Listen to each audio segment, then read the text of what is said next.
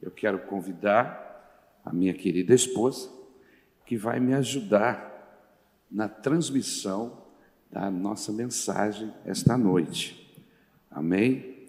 É um tema que já tivemos oportunidade de trabalhar juntos e hoje Deus me dá essa alegria de ter a minha esposa ao meu lado para compartilhar a palavra de Deus. Amém?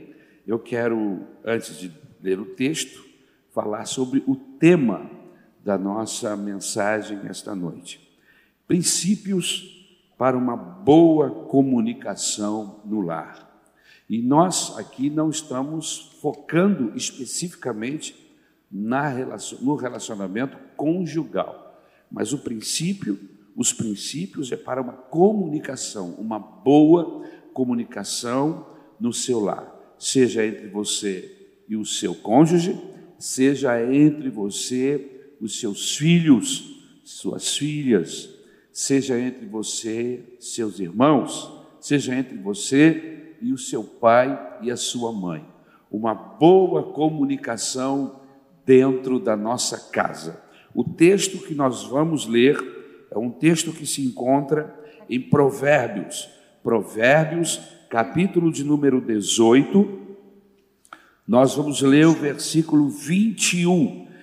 Eu escolhi a nova tradução na linguagem de hoje, que é uma tradução bem clara, amém? E com certeza vai nos abençoar somente a leitura desse texto, ok? Eu vou pedir a minha querida esposa para fazer a leitura desse texto. Provérbios 18, 21 diz assim: O que você diz pode salvar ou destruir uma vida. Portanto, use bem as suas palavras e você será recompensado. Senhor Deus, estamos aqui, Senhor, nas tuas mãos, Pai. E queremos ser canal de bênção na vida dos nossos irmãos. Amém, Jesus. Da tua igreja, Senhor. Prepara os corações para receber esta palavra, aqueles que aqui estão, aqueles que estão assistindo, Senhor, essa transmissão. Em nome de Jesus, nos ajuda, nos dá graça, nos dá autoridade e sabedoria. Em nome de Jesus, amém. Princípios para uma boa comunicação na minha casa, na sua casa, amém? Você sabe, meu querido, minha querida, que a comunicação inteligente, a comunicação respeitosa e harmoniosa é o cerne é algo maravilhoso dentro da nossa casa, dentro de um relacionamento familiar e saudável. Podemos dar vida ou podemos matar o relacionamento, dependendo da maneira como nos comunicamos. O texto que foi lido aqui nos dá um entendimento do poder que nós temos na língua da forma como nós usamos a nossa língua para nos comunicarmos em casa.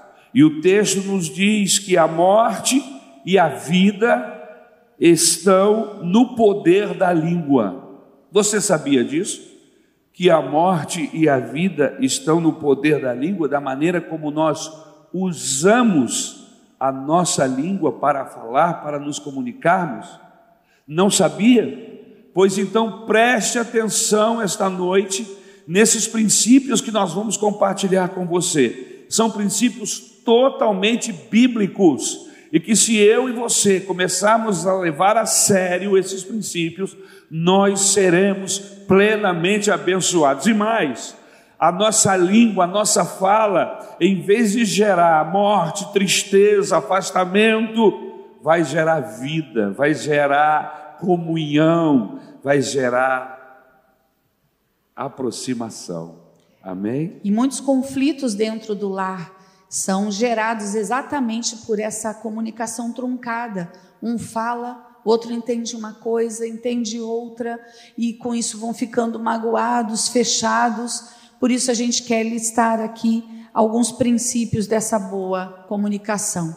E o primeiro, se você quer tomar nota, em primeiro lugar, nós precisamos aprender a ouvir com mais atenção. Todos nós, irmãos, temos a necessidade de que alguém nos ouça. Como é importante ter essa atenção, essa, essa, esse tempo dispensado a te ouvir, a olhar nos seus olhos, a dizer: pode falar. Eu estou aqui para te ouvir. E nessa correria da vida, Isabel, muitas pessoas essa loucura, a gente chega em casa atenção. correndo e não dá atenção devida. Os nossos filhos, as pessoas às vezes vêm até com um sorriso, pensaram o dia todo de como vai nos pedir alguma coisa, de como, como nós, é, como, como vai nos falar, nos dar alguma notícia, e a gente simplesmente, por causa de um jornal na TV, por causa de uma novela, por causa do celular, do desgraçado do Facebook, que é até interessante, mas na hora errada é desgraçado. Você está entendendo? Tudo aquilo que impede que nós tenhamos uma comunhão perfeita na nossa casa passa a ser uma, uma coisa ruim, desgraçada. E aí a pessoa não encontra em nós a, a, a, o, o, Sim. E aí o que acontece?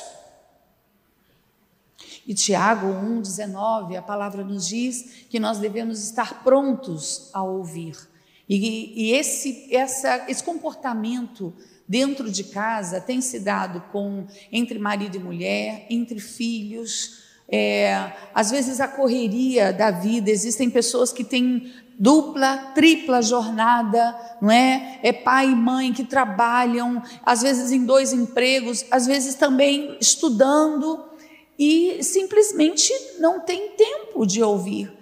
Só que essa justificativa fere o coração de Deus e traz marcas horríveis para dentro da nossa casa.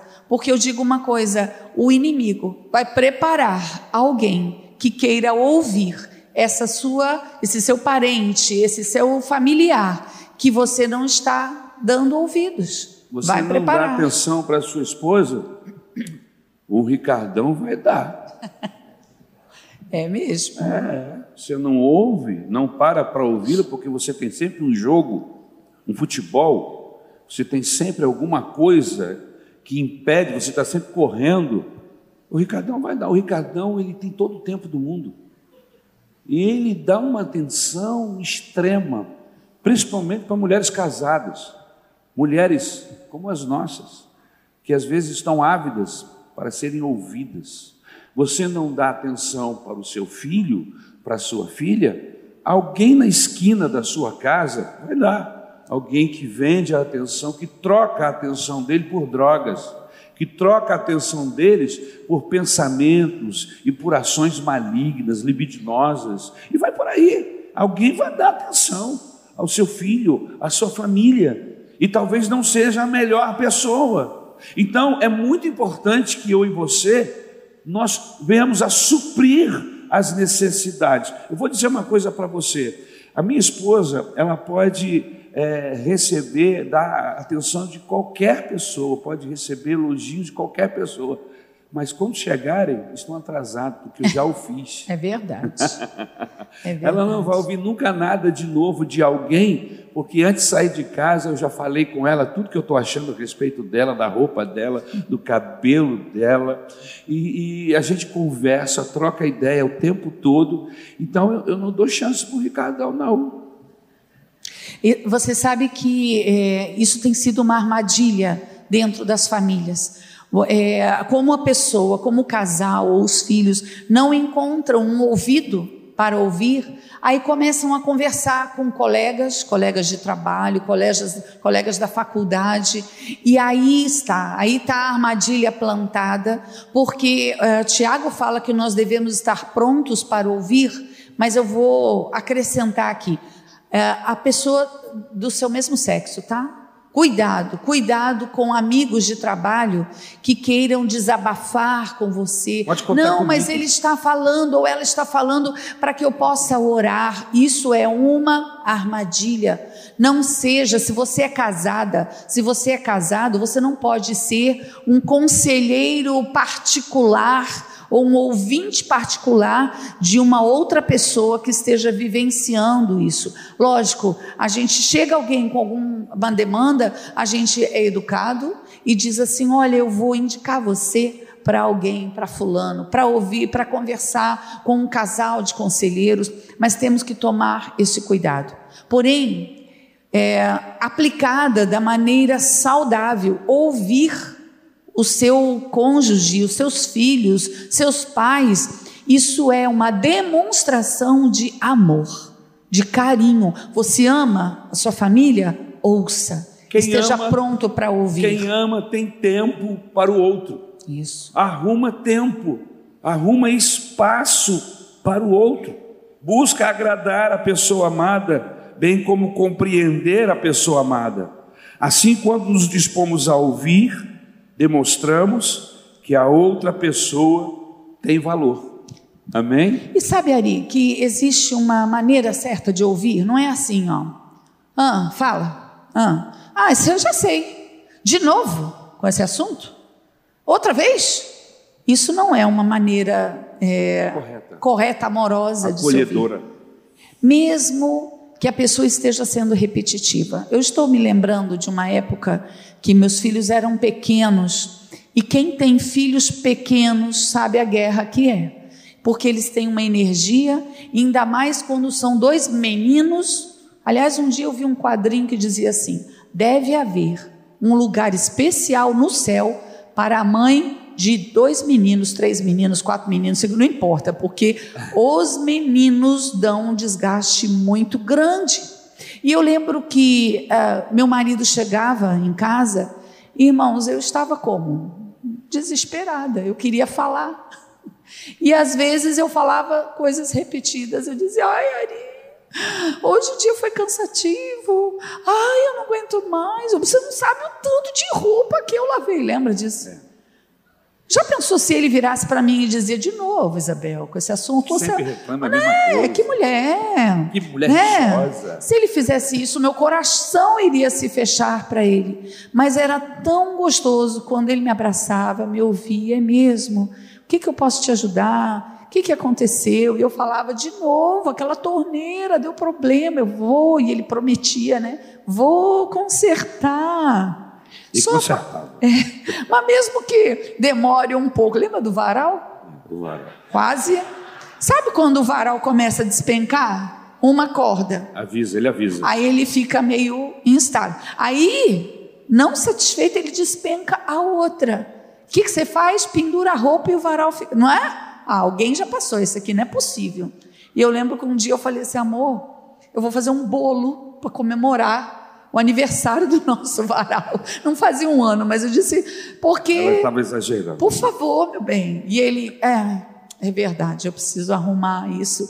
Mas a gente, quando escuta o outro com amor, isso acrescenta na união da família. Em segundo lugar, o segundo princípio para que nós possamos ter uma boa comunicação e ter um lar abençoador, em segundo lugar, o segundo princípio é que nós precisamos aprender a falar com mais amor. Qual foi o primeiro princípio mesmo, irmãos? Qual foi o primeiro princípio mesmo? Você pode colocar aí o primeiro princípio, querido? Amém? Primeiro princípio: aprender a ouvir com mais atenção. Dá uma olhadinha para essa pessoa que está perto do seu Se for seu cônjuge, se for da sua família, diga assim: faz favor, viu? Me ouça com mais atenção. Diga aí, fala aí. Fala também assim, olha, fala assim, ó. Eu prometo que eu vou te ouvir com mais atenção. Ficou mais simpático, né? São as duas formas de se falar. Amém? Uma para arrumar briga e a outra para abençoar. em segundo lugar, nós precisamos aprender a falar com mais amor. Uma comunicação harmoniosa, ela depende da capacidade de falar a coisa certa, na hora certa, da maneira certa com a pessoa certa, com a motivação certa. Olha a quantidade de seis que nós precisamos para falarmos com as pessoas que nós amamos e que gostamos e, e gostaríamos que elas fossem abençoadas. Primeiro, falar a coisa certa. Segundo, a falar a coisa da maneira certa. Na hora certa. Depois na hora certa. E depois com a motivação certa. Você sabe que muitas vezes nós pecamos, não a respeito do que falamos. Às vezes o que nós temos para falar é uma verdade preciosa, é algo que precisa ser dito. Mas espera aí, como é que eu falo verdades? Como é que eu digo coisas importantes, coisas sérias, coisas que, inclusive, se o outro souber, vai ser necessário ele tomar uma decisão, vamos fazer uma mudança. Como é que eu falo isso? A maneira como eu vou falar vai dizer se haverá resposta positiva ou negativa. Eu já testemunhei, já soube de casos de pessoas que estavam corretíssimas acerca daquilo que tinham que falar, mas falaram de forma errada. E porque falaram de forma errada, perderam a razão. Você já soube de casos assim? De pessoas que estavam corretas, que o seu queixume, que a sua reivindicação era certa, mas porque não teve sabedoria no falar, perdeu. E aí? Então nós precisamos ter esse entendimento. Eu costumo dizer, meus irmãos, que verdades são como presentes. E a gente não chega, quando quer dar um presente para alguém, a gente não chega, abre a porta da casa, chega aí, comprei um presente para você, segura aí. É assim? Se você está dando presente assim, você está mostrando como você tem uma, não tem capacidade de administrar situações. Porque presente não se dá assim. Presente se faz surpresa. Primeiro você compra o presente, você embrulha esse presente. E você sabe que às vezes eu já ganhei presente que o embrulho é muito mais bonito que o presente. A pessoa caprichou, no, no, no, no invólucro, você está entendendo? E aí chegou, fez surpresa, fez cara, sorriu e fez um joguinho de palavras. E quando me deu o presente, eu estava na expectativa de receber esse presente. Porque presentes são assim, irmãos. Presentes nós temos que ter toda uma habilidade para dar. Existem casais é, que, dependendo do presente, eles, eles promovem jantares, almoços, saídas, preparam o ambiente. Eu já soube até de, de, de, de, de músicos tocando quando o rapaz ou a moça ia dar o presente. Pessoas inteligentes que sabem do valor do presente e procuram o, o, melhor momento, e se não houver o melhor momento, ele promove o melhor momento para passar esse presente. Agora eu quero trazer isso para as nossas verdades. Imagine você que nós tenhamos verdades acerca dos nossos filhos, acerca do nosso cônjuge, acerca dos nossos pais, acerca dos nossos irmãos. Imagine que se nós pegarmos este, essa verdade que é um presente, e a embrulharmos bem e promovermos uma, um momento especial para passarmos essa verdade, você acha que o outro lado vai receber de que maneira essa verdade? Hã? Existe uma maneira de nos ajudar a avaliar se devemos falar tal verdade aquilo que a gente precisa dizer. E uma, uma dessas maneiras é passarmos por três peneiras. Sabe quando você está colocando a terra ali, você está na obra, separando a areia da pedra, né? É, da pedra, né? E você passa na peneira, balança, e aí a areia passa e ficam as pedras que você não as quer. Então, é, a verdade que você vai dizer, você pode passar em três peneiras. A primeira peneira é: isso que eu estou falando é verdade? É ver, eu tenho todas as, as provas de que isso realmente é verdade? Aí você fala: passou, passou na peneira, é verdade. Segundo, é, isso que eu tenho para falar é necessário, está precisando, essa pessoa está precisando ouvir para mudar algumas coisas? Ah, pastora, passou na peneira. Ok. A terceira peneira, isso vai edificar agora? É o momento de eu falar? Irmão, se emperrou nessa, em uma delas, basta uma, não fale. Não é o momento, porque nós pecamos não pelo que falamos, pecamos pela forma, o momento que nós falamos, né? a maneira de falar. E aí você pode fechar o coração do seu cônjuge, dos seus filhos. Como nós, pais, reclamamos dos nossos filhos, porque manter uma casa arrumada, baixar os custos né, de eletricidade. Você fala: olha, apaga essa luz, olha, não deixa o ventilador ligado quando não tem ninguém aqui no ambiente. Diz, a gente fica fazendo isso. Só que a gente passa, às vezes, com uma, uma, uma irritação. irritação boa tão grande que do outro lado, cria uma animosidade, não quer uma resistência. uma resistência. A pessoa fica achando que, poxa, estou sempre ganhando bronca o tempo todo. Então a gente precisa banhar essas verdades em amor. O elogio é uma coisa boa para abrir esses ouvidos para te ouvir. A maneira de dizer é tão importante quanto aquilo que se tem a dizer. A forma como eu vou passar isso para as pessoas, ela é tão importante quanto aquilo que eu tenho para dizer para essas pessoas. Tiago, evangelista, Tiago, apóstolo, amém, diz que devemos ser tardios no falar. Isso não significa que nós não vamos falar, que nós vamos, vamos abrir mão da fala. Não. Tardio significa não nos apressarmos estudarmos bem o momento, a forma como nós vamos passar essa verdade, falar isso para o nosso cônjuge, para, nossa, para o nosso irmão, para os nossos pais, tirarmos raiva, agressividade, inclusive o rosto, irmão. Eu estou sempre sendo corrigido pela Isabel. Ela diz, Ari, sorria. Eu falo assim, mas, mas eu não estou com vontade de sorrir. Sorria aí. Ela está sempre sorria. Eu estou pregando aqui embaixo, ela está assim. Ela cuida de mim.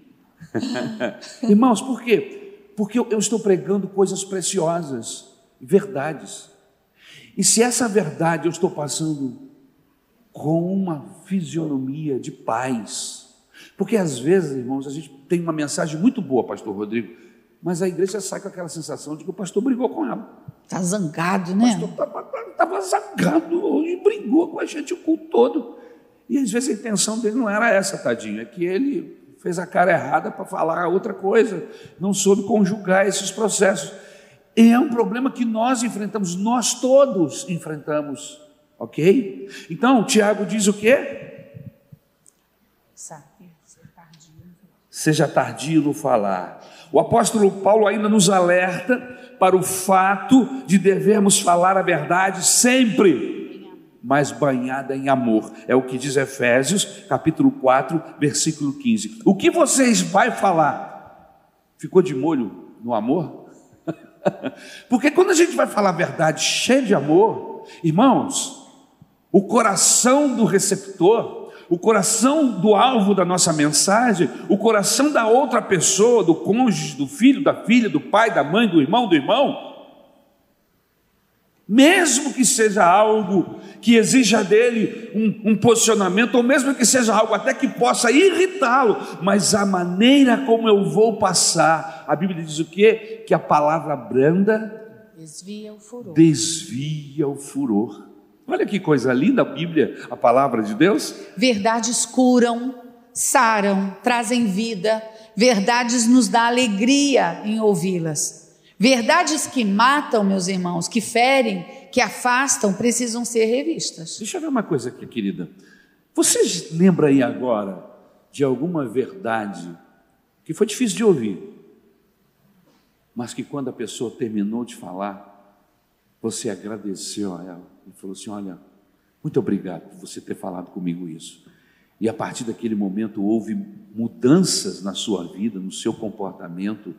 O conselho que foi dado foi tão bom e foi passado com tanto amor que você se lembra disso com carinho. Você se lembra? Você tem alguém aqui que já viveu situações assim? Olha quanta gente levantando a mão. Amém. Porque foi uma verdade que curou, que trouxe vida para você. Você se lembra também de alguém que te jogou uma verdade em cima que foi parecido uma pedrada? Sim. que você foi nocauteado com aquela verdade e que todas as vezes que você lembra, você fica indignado pela maneira. Era até verdade, pastor, mas a maneira como foi medido gerou em mim uma raiva. Ah, pastor, que, que, ainda bem que eu não reagi, porque hoje, se fosse hoje, eu esganava. Você tem esse tipo de lembrança? Pois é. São verdades que ferem, e se essas verdades ferem, elas precisam ser avaliadas a maneira como vai falar. A gente não pode confundir ali verdade com má educação, né? Com grosseria. Com grosseria, com Eu falta de sou da sensibilidade. Verdade. Gente, é assim, né? Eu sou da trans- transparente. Eu sou transparente. Como é que é assim, pá? Ah, larga de ser grosso. Larga de ser mal educado. E a pessoa geralmente diz assim: não, mas eu falei e já, já ficou tudo bem. Eu não tenho mais problema no meu coração. Vai ver os corpos depois, tudo estraçalhado no chão, porque você, com a sua sinceridade, com a sua franqueza, feriu pessoas. Vomitou. A gente precisa Literalmente em cima avaliar. A primeira coisa que você pode perguntar é: eu gostaria de ouvir isso dessa forma? Eu gostaria de ouvir isso dessa maneira. Eu me lembro que quando nós éramos casados há pouco tempo, um ano e pouco, quase dois anos, eh, e nós tínhamos o nosso filhinho, um ano e pouco, né? Nós tínhamos o nosso filhinho bem pequenininho. Meu, meu marido era o, o, o rapaz, o pastor, já que abria o culto, dirigia o culto, cantava na igreja para passar para o pastor. E eu lembro que uma pessoa ah, chegou para me repreender porque por dois domingos nós nos atrasamos. O que, que acontecia? Nosso filhinho, irmãos, na hora, sabe aquela coisa, você está trancando a porta, ele sujou as fraldinhas. Mas não era aquele sujinho, era aquele sujinho que vem aqui, sabe como é que é? Que você tem que levar a criança de volta e dar um banho. Vocês sabem, né? Essa situação. E eu, ah, meu Deus, e a gente, pai de primeira viagem, corre lá, e eu, Isabel, olha a hora, eu vou correr, eu vou correr, aquela coisa toda. Quando chegava na igreja, chegava com em cima, em cima da hora. E eu lembro que dois domingos seguidos aconteceu isso na hora de nós sairmos. Só que uma abençoada de uma irmã veio falar comigo, dizendo que aquilo não era bom, né? Realmente não era. Ao invés dela me dar uma, uma dica, uma orientação de como eu devia, deveria proceder, ela falou assim: olha, você está atrapalhando o ministério do teu filho, do teu marido, porque o seu bebê está fazendo isso, você tem que vir com ele desse jeito mesmo e resolve no caminho. Porque se você não fizer isso, essa pe- se for pedra de tropeço, Deus vai tirar. Irmãos, Só o sangue de Jesus, irmão. Eu falei, olha, imagina, eu tinha 20 anos. Imagina o que eu fiz. Fui para o berçário e chorei, chorei. Ainda bem que a berçarista estava lá. Deus abençoe as berçaristas. E ela falou: não, não é assim. Deus não vai matar o seu bebê porque ele faz o número dois na hora de você sair. Olha, ora sobre isso. O inimigo às vezes usa todas as situações. Irmãos, a irmã podia ter dito o quê? Olha, vigia sobre isso, faz o seguinte, sai mais cedo. Ela podia ter dado uma, uma orientação com mais amor e não com aquela ameaça de que Deus ia pesar a mão e ceifar o meu filho. Jesus, irmãos. Irmão, por causa do número dois. Isso atrasado. é, isso é amor. E aí sabe o que nós fizemos? É, eu pedi ao Senhor que curasse meu coração. Nós oramos pelo nosso filho e no domingo seguinte, o que, que aconteceu? Ele fez o número dois. Na hora que a gente ia sair. E aí eu olhei para o Ari e falei: Vamos embora assim mesmo. Vamos dar, eu vou dar meu jeito. E foi ali no carro mesmo. Ficou, não dava nem para dar carona, né? Não. Mas, Vida aberta, mas coisa estava feia. a partir daquele domingo, ele não fez mais isso. Nós oramos e apresentamos ao Senhor. E eu falei, a gente tem que vigiar, mas tudo tem sido, tem que ser falado em amor. Se não fosse as berçaristas lá conversar comigo, aquilo teria, poderia ter ferido mortalmente o meu coração. Provérbios capítulo 16, 24 diz assim: As palavras agradáveis são como um favo de mel, são doces para a alma e trazem cura para os ossos. Cantares, capítulo 4, versículo 11 diz assim: Os seus lábios gotejam a doçura dos favos de mel, minha noiva. Leite e mel estão debaixo de sua língua. A fragrância das suas vestes é como a fragrância do Líbano. Existem pessoas que pegam esse texto aqui e aplicam só para o prazer do beijo. Mas dentro desse contexto que eu estou falando aqui, preste atenção, menina. Os seus lábios gotejam a doçura dos favos de mel. Eu não acredito que ele esteja se referindo só a beijo. É o que sai da boca. E Tiago diz que o que sai da boca pode matar. Exatamente. E o que sai da boca pode dar vida. Exatamente. Ok? Leite e mel deveria sair da sua boca. Amém? Aqui ele está falando de beijo agora. Mas não pega esse texto e fecha como se fosse só um beijo, não. Porque existe uma outra conotação aqui que pode ser aplicada a gente pode então repensar como é que eu tenho falado, né? Porque, irmãos, falar é importante, ouvir é importante, mas falar também é importante. Quando a gente fica só trancado, guardando tudo dentro da gente, uma hora ou a gente adoece ou a gente faz o quê? Transborda, explode. Então, falar é bom, conversar, dar um tempo, ouvir é importante. Por isso que o nosso primeiro tempo, o primeiro tópico foi qual mesmo? Ouvir. Precisamos ouvir com mais atenção. Uma pessoa que passa um dia, que passa um mês, que está vivendo um drama familiar, com perdas, com problemas de desemprego, com problemas financeiros, com apertos de todos os tipos e mais os problemas em casas, conjugais, com filhos, essas pessoas têm coisas a falar. Você sabe, Ari, que tem gente que na hora que o outro chega para abrir o coração, para contar uma situação difícil, né? Oh, minha irmã, como vai? Ah, ai, querido, nossa, eu tenho vivido uma luta, é mesmo? Ah, e tem acontecido isso, isso. Aí o outro, a outra pessoa, ao invés de ouvir, acolher, abraçar, dizer que vai orar, fala assim, mas isso não é nada. Você não sabe o que eu passo. Eu passo isso, isso. Aí ela conta uma coisa muito maior. Aí aquela pessoa que estava lá desabafando, pega a sua dor, bota na sacolinha, eu falei, eu não posso nem, não posso nem desabafar, né? Porque a outra sentiu muito mais. Aquela pergunta outro... estratégica. Você conhece gente assim? não olha para o lado, não.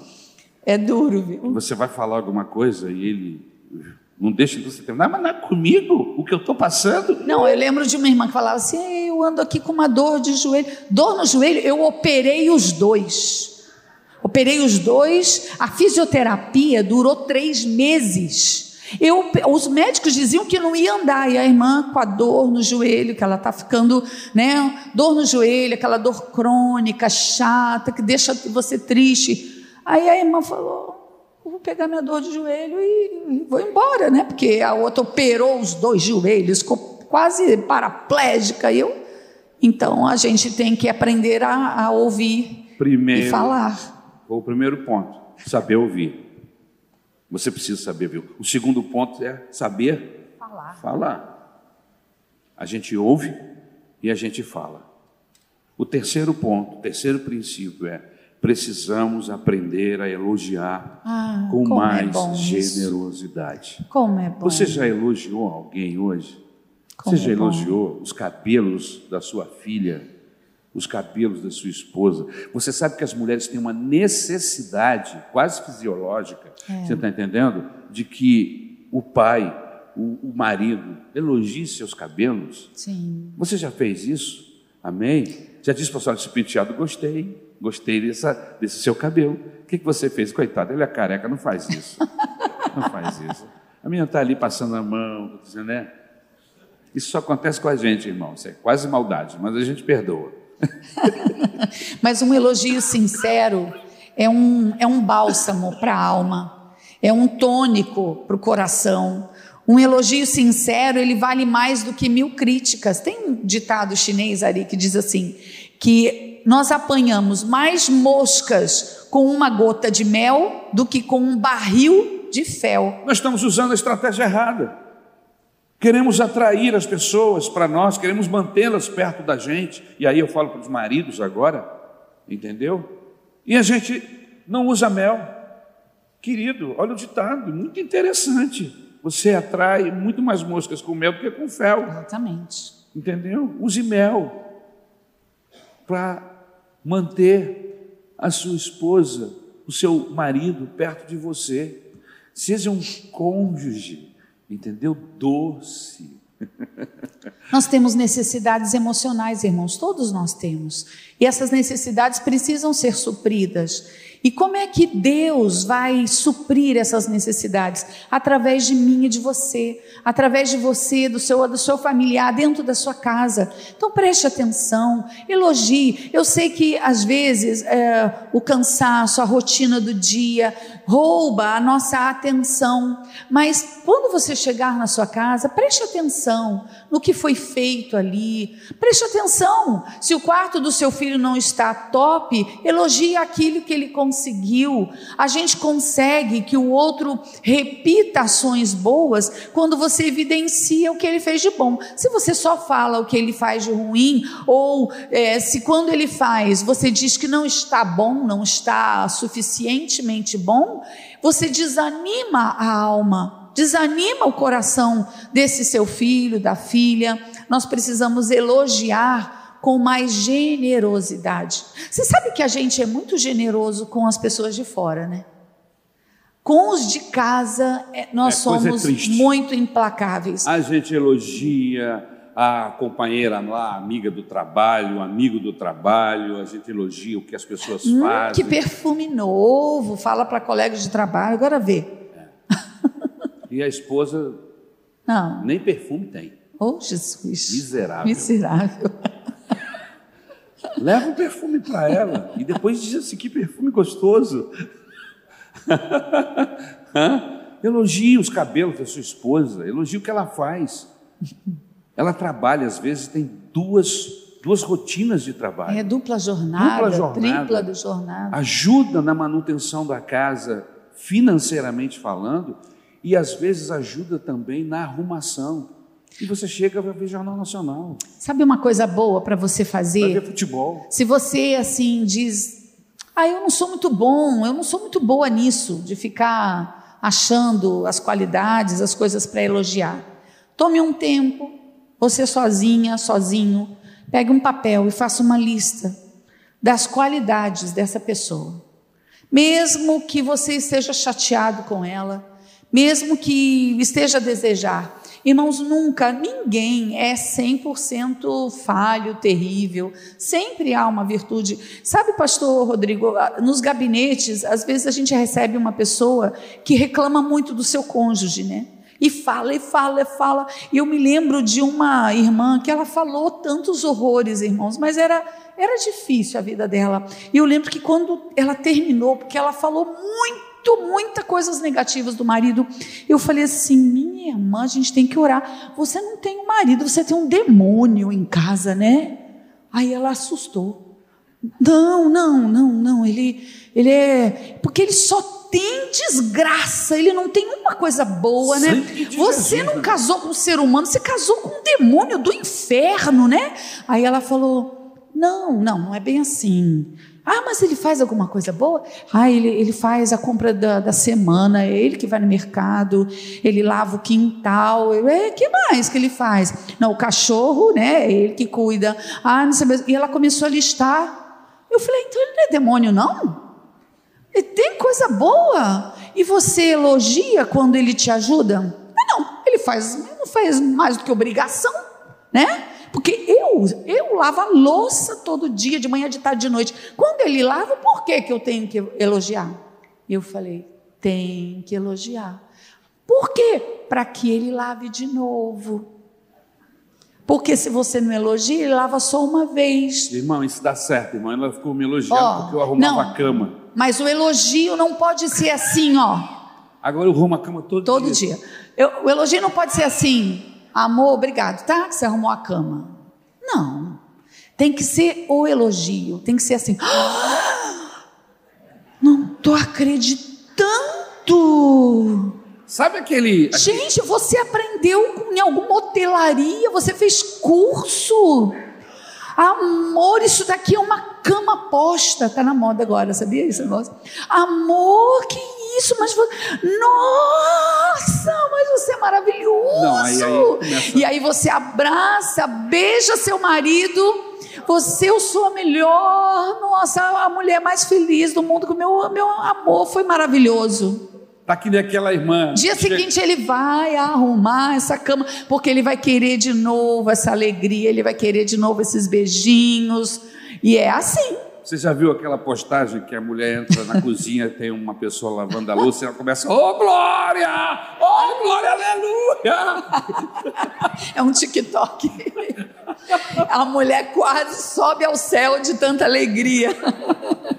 Porque o miserável está lá, nunca faz nada. Então, quando ela vê, é uma festa. Mas olha, não custa dizer muito obrigada por você fazer isso. Eu amo quando você faz. Irmãos, quando eu entro no nosso carro, eu sempre reparo tudo e eu digo assim, amor. Ele fica sempre assim, o quê? Amor, que carro cheiroso.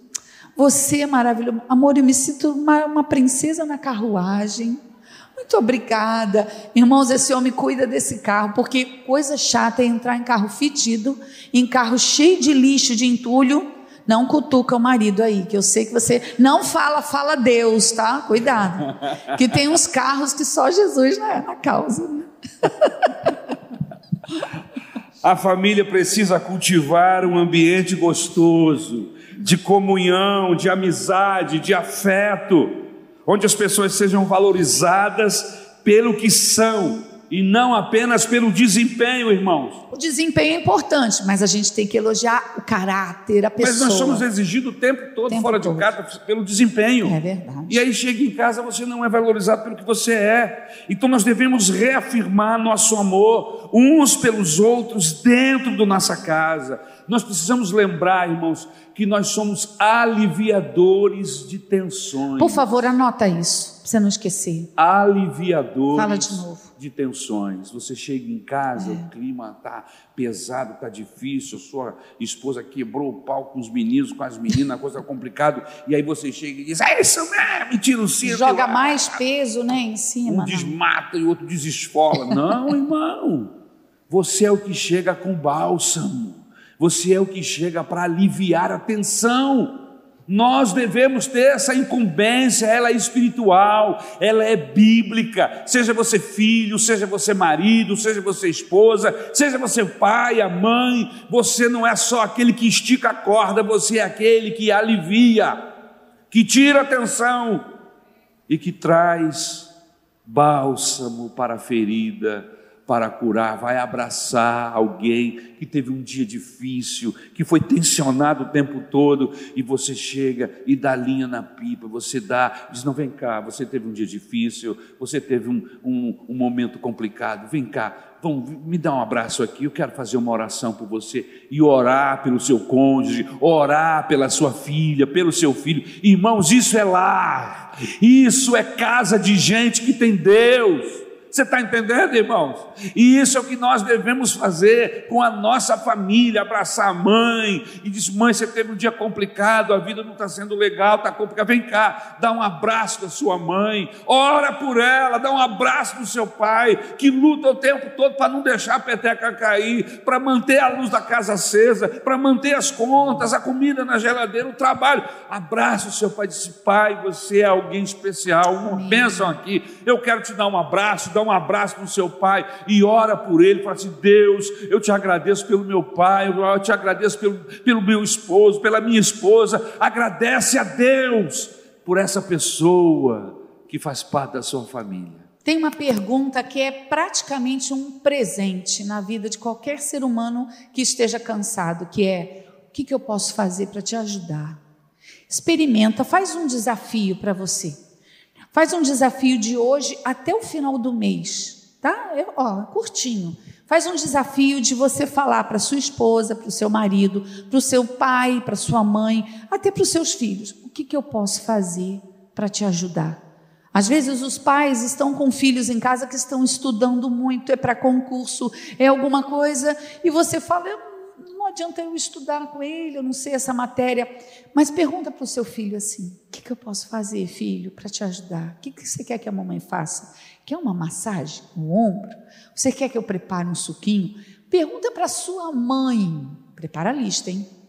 Se você perguntar, mãe, o que, que eu posso fazer para te ajudar? Ai, Ai, eu precisava que tirasse a roupa do varal. Eu vou lá, eu vou lá ajudar você. É, marido, o que, que eu posso fazer para te ajudar? Aí ele vai dizer assim: eu preciso reduzir as contas, Abel, né? Você fala comigo, né? Amor, a gente precisa fazer economia. E eu digo, eu vou cozinhar, eu não vou comer fora mais com você. Ela fala isso com lágrimas nos olhos. É difícil, irmãos. Encarar o fogão não é fácil. Mas quando você faz a pergunta, o que eu posso fazer para te ajudar? Faz esse teste até o final do mês e veja como que vai ficar o clima dentro da sua casa. Porque Jesus, ele nos ensinou a servir. Jesus servia a todo momento. E viver em, em num casamento, viver em casamento família. É serviço. É servir, irmãos. Felicidade de casamento é serviço. É, servir. é prestar serviço para o outro, por, pelo amor, por compaixão. E não é por mérito. Talvez você diga assim, pastora, você está falando aí porque o seu marido é bonzinho para você. Aquele troço que eu tenho em casa, Jesus nos serviu sem nós merecermos. Não é por merecimento, é por amor a Jesus. Você ama o Senhor? Cumpre a palavra dele. Faz o serviço. Ajuda. Serve essa pessoa. O Senhor vai te recompensar. Em primeiro lugar, o primeiro princípio, você lembra? Ouvir com mais atenção. A ouvir com mais atenção. O segundo, falar com mais atenção, saber o que falar na hora certa, com a pessoa certa, e vai por aí. O terceiro, saber elogiar, ser Elogio mais generoso no elogio. Generoso, isso. Ok? Em quarto lugar, em quarto lugar, ah. quarto princípio, precisamos aprender a perdoar com mais compaixão. Não há família perfeita, nem relacionamentos perfeitos, irmãos. Por mais que sejamos excelentes na nossa forma de agir, nós somos imperfeitos, nós geramos problemas, dificuldades, não tem jeito, meus queridos irmãos. Todo relacionamento familiar precisa de renúncia e precisa de investimento. São duas palavras muito importantes dentro de um relacionamento familiar, dentro de um relacionamento conjugal e dentro de um relacionamento de amizade, seja com quem for. Você precisa de renúncia e você precisa de investir. Nem sempre é hora de falar, eu estou renunciando. Eu, eu tô, às vezes a coisa me vem na boca, mas aí eu falo assim: não vou falar, não, não, não vou falar, não. Deixa ele. Tem que abrir mão de alguma coisa. Às vezes você tem que abrir mão de não falar, de não fazer de não agir daquela maneira. Renúncia, ok? E investir no cônjuge, investir no filho, investir em tudo que você tem. Não é, estou falando de dinheiro especificamente, eu estou falando de tempo, de sentimento, de amor, de abraços. Você já deu um abraço no seu filho, na sua filha hoje? Você já deu um abraço na sua esposa, no seu marido? Não é aquele abraço assim. Não! Aquele abraço de oito segundos. Aquele abraço de oito segundos. Gostoso. Aconchegado. Que você chega conforto. E você vai surpreender, quem sabe, com as lágrimas do seu cônjuge. E depois ele vai dizer assim: Eu estava precisando desse abraço. Irmãos, as pessoas estão desmaiando do nosso lado.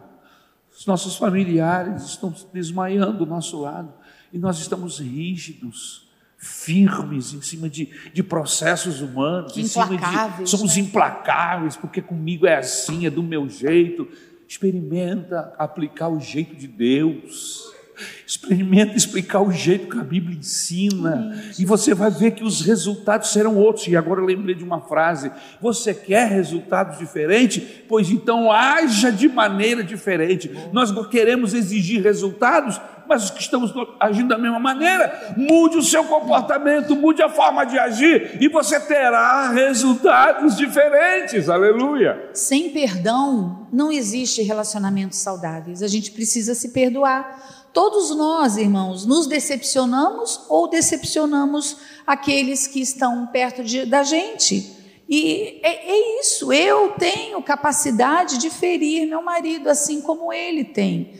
Porque nós somos seres egoístas, nós somos seres vaidosos, nós temos muitas falhas, mas nós precisamos estar abertos a perdoar, a pedir perdão. Como é difícil. Eu sei que aquele que é muito machucado, que fica muito ferido, tem dificuldade em perdoar, mas que você saia daqui hoje com uma decisão no seu coração de perdoar, porque a mágoa, a mágoa é como batatas podres, cheiram mal. Já, já, já esqueceu lá uma batata dentro da geladeira?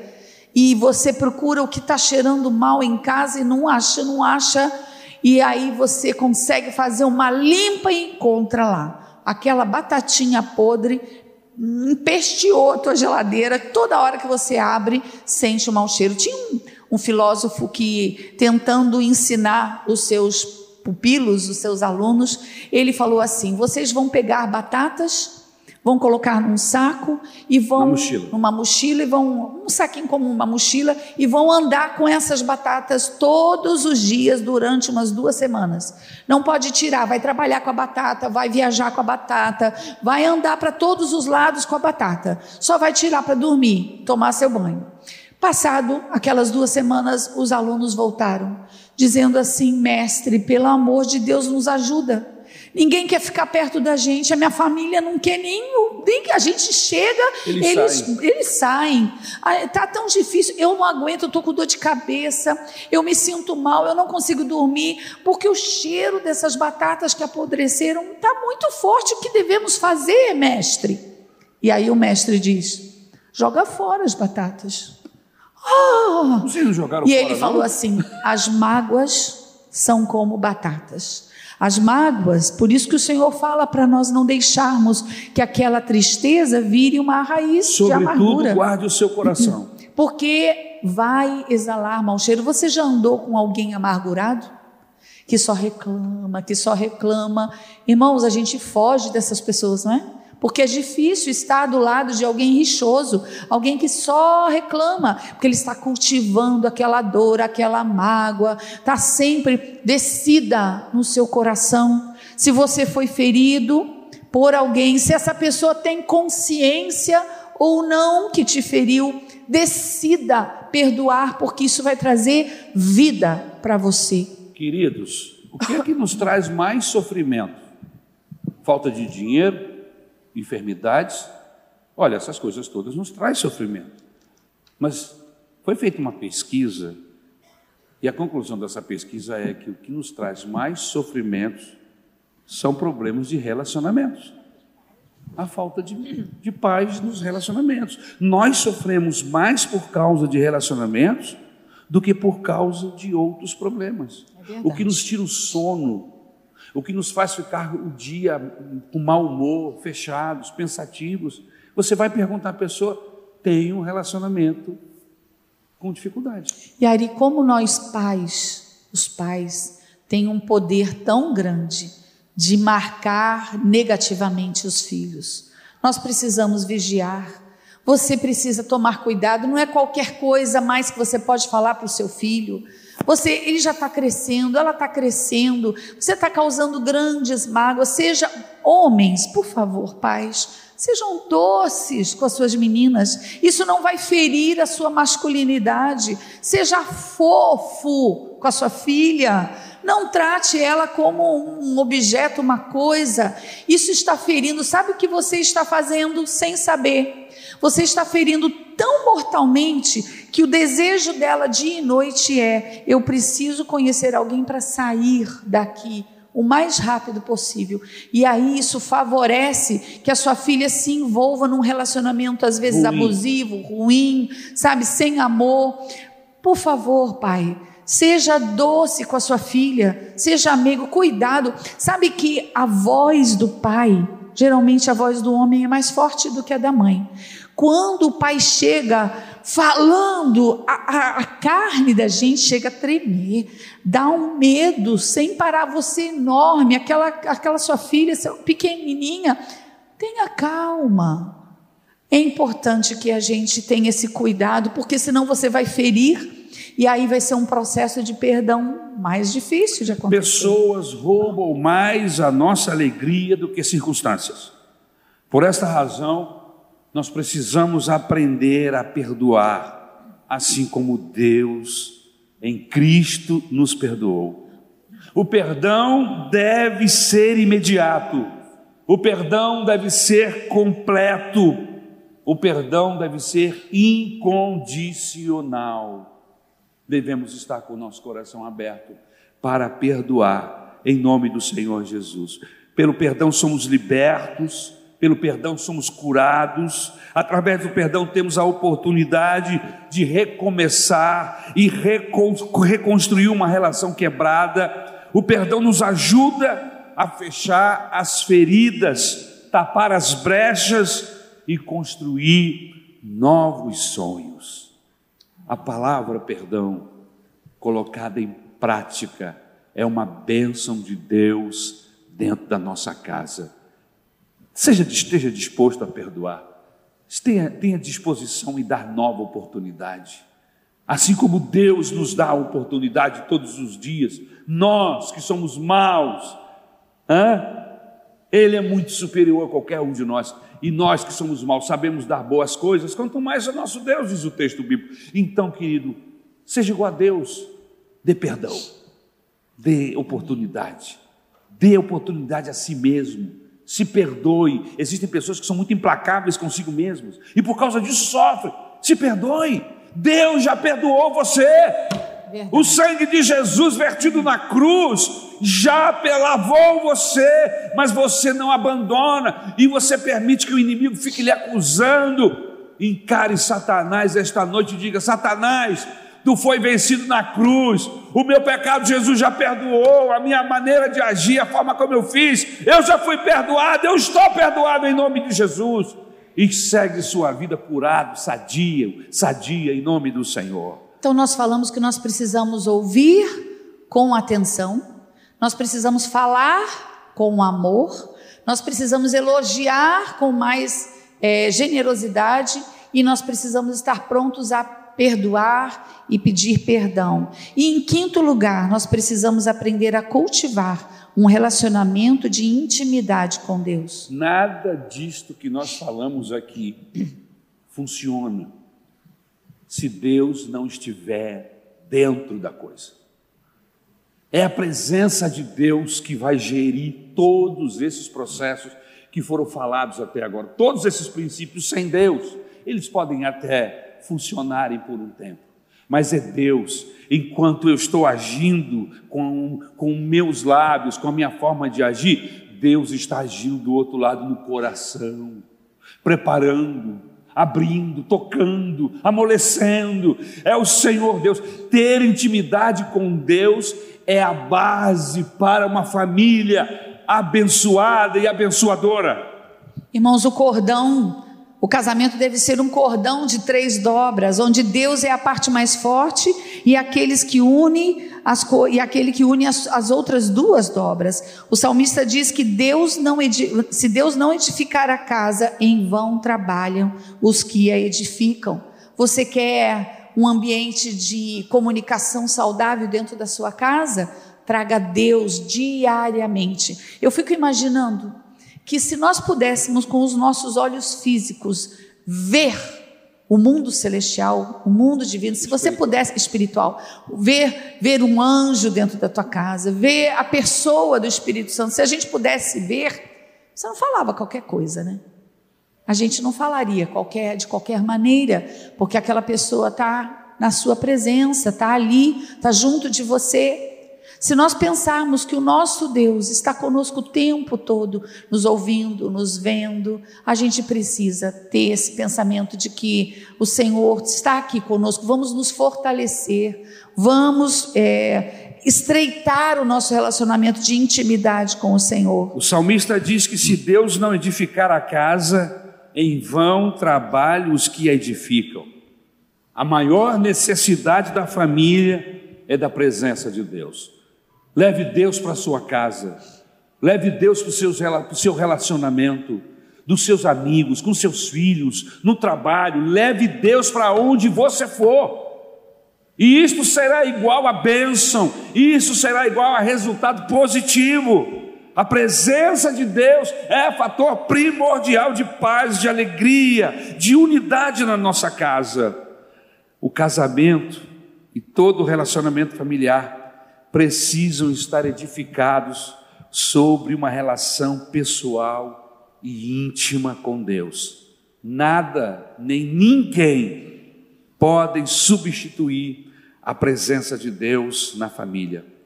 Podemos ter dinheiro, podemos ter sucesso, podemos ter muitas conquistas, mas sem Deus, tudo isso é xoxo, tudo isso é vazio.